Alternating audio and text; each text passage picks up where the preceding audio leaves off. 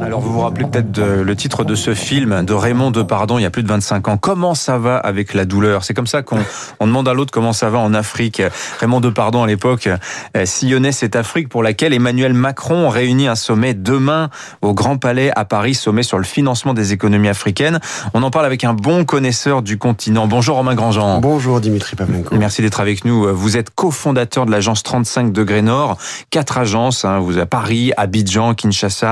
Euh, Maurice, on a toujours cette image un peu misérabiliste de l'Afrique, un continent euh, surendetté, miné euh, par la pauvreté, par le terrorisme également. On a deux pays en faillite, la Libye et, le Mali qui est en, au stade avancé de, de, partition.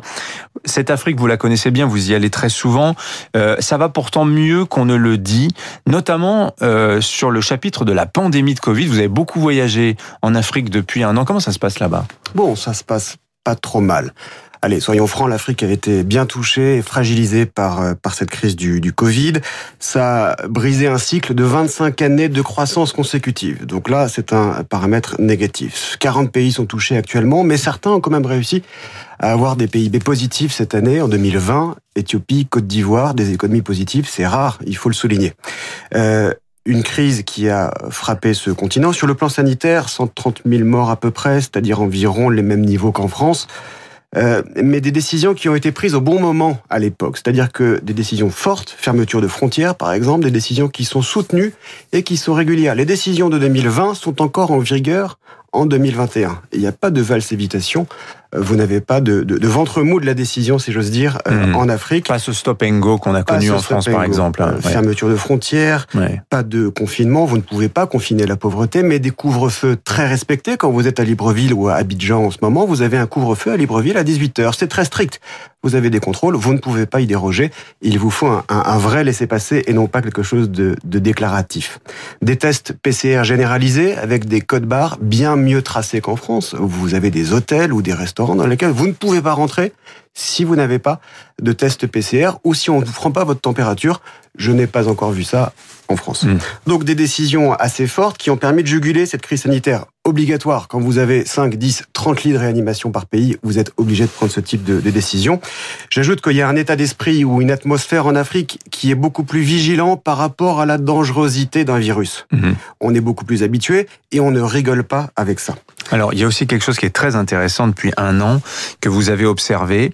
Euh, c'est un phénomène de recentrage, parce que c'est vrai que l'Afrique, le monde s'en est désintéressé pendant un an. Il y a eu beaucoup d'élections et euh, ça a été assez peu commenté, euh, notamment de la part de la France, qui a pris cette habitude de toujours émettre un commentaire sur le nom du vainqueur d'une élection ou de contester, voire la, comment dire, la fiabilité de ce, ce résultat. Recentrage et projet aussi d'ordre économique. Il y a une grande zone de libre échange là qui est en train de se former en ce moment. Pour, pour moi, tout cela constitue des piliers de la résilience, même si j'aime pas trop ce terme, je le trouve un peu galvaudé. Il se trouve qu'en Afrique, il trouve sens. Un recentrage sur les marchés intérieurs. Les États se sont souvenus qu'ils avaient des populations, 15 millions ici, 20 millions ici, 170 millions ici on a un marché intérieur. C'est pour le Nigeria, 170 hein, Voilà, c'est un atout. Euh, euh, euh, et il nous faut trouver aussi des champions nationaux. Ça, c'est très important que des champions nationaux émergent. Les entreprises internationales ne peuvent plus investir en Afrique ou autant qu'elles ne le pourraient, cause Covid. Eh bien, nous allons trouver, nous allons être obligés de trouver des champions nationaux dans des secteurs stratégiques des économies, des mines, des transports, de la logistique, des ports, du secteur bancaire. Il y a maintenant des champions nationaux. Mmh. Euh, lorsqu'il n'y a pas assez de marché intérieur sur des petits pays, des petites économies, vous avez un phénomène d'intégration régionale. Vous avez vu la mise en vigueur de la ZLECAF, la zone de libre-échange en Afrique, qui va porter euh, ses fruits. À mon avis, le troisième pilier, euh, c'est finalement, il est paradoxal, c'est le, le, secteur informel, l'informalité des économies. C'est un risque parce que vous pouvez vite décrocher et basculer. On estime que 30 millions de personnes vont basculer dans l'extrême pauvreté en 2020 mmh. en Afrique, sur 400 millions à peu près. 30 millions de plus. Mais ce secteur informel, il, c'est une formidable zone tampon. En France, lorsque vous avez un confinement, on passe sur, sur mute, on passe de 1 à 0. En Afrique, vous ne pouvez pas confiner, il n'y a pas de chômage partiel. Et donc vous êtes obligé de réagir au jour le jour. La maman doit partir travailler, le papa doit partir travailler pour gagner son salaire mmh. tous les jours. Alors le FMI dit qu'il va y avoir un déficit de financement en Afrique de l'ordre de presque de 300 milliards, hein, d'ici 2023. Euh, ça va passer aussi par des investissements privés. Vous faites la navette sans arrêt entre Paris et, euh, je dis l'Afrique en général comme si c'était un pays, mais bon, voilà, voilà, Afrique subsaharienne. Quand on veut faire du business en Afrique, euh, qu'est-ce qu'il faut savoir? Le narratif a un petit peu changé quand même. Il hein. a totalement changé. Votre introduction n'est plus la même et j'espère qu'après ces quelques minutes, comment ça va avec la douleur hein? Votre conclusion ne sera pas la même. Allez, cinq signaux. c'est pas des signaux faibles, ce sont des vrais critères qui permettent de choisir ce continent. 1. L'âge médian, 19 ans. Vous ne pouvez que réussir lorsque vous avez 19 ans. 2. Des nouvelles générations de dirigeants. Pas forcément dans les États, ça va venir, mais au moins dans les capitaines d'industrie ou des entreprises. Il y a maintenant des gens qui ont fait, qui ont prennent le meilleur de ce qui se fait à l'extérieur et qui reviennent sur le continent.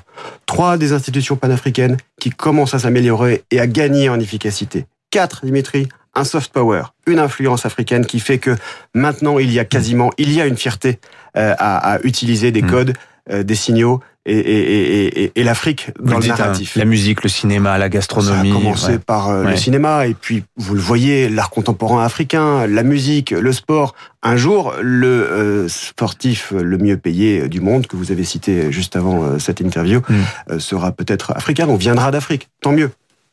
Euh, le, cinquième point, à mon avis, le cinquième signal, ce sont des, des écosystèmes tech qui, dans certaines capitales africaines, tractent l'économie, tirent l'économie vers le haut et participe à sa transformation numérique. Ça va beaucoup plus vite qu'en France dans ces cas-là. Mhm.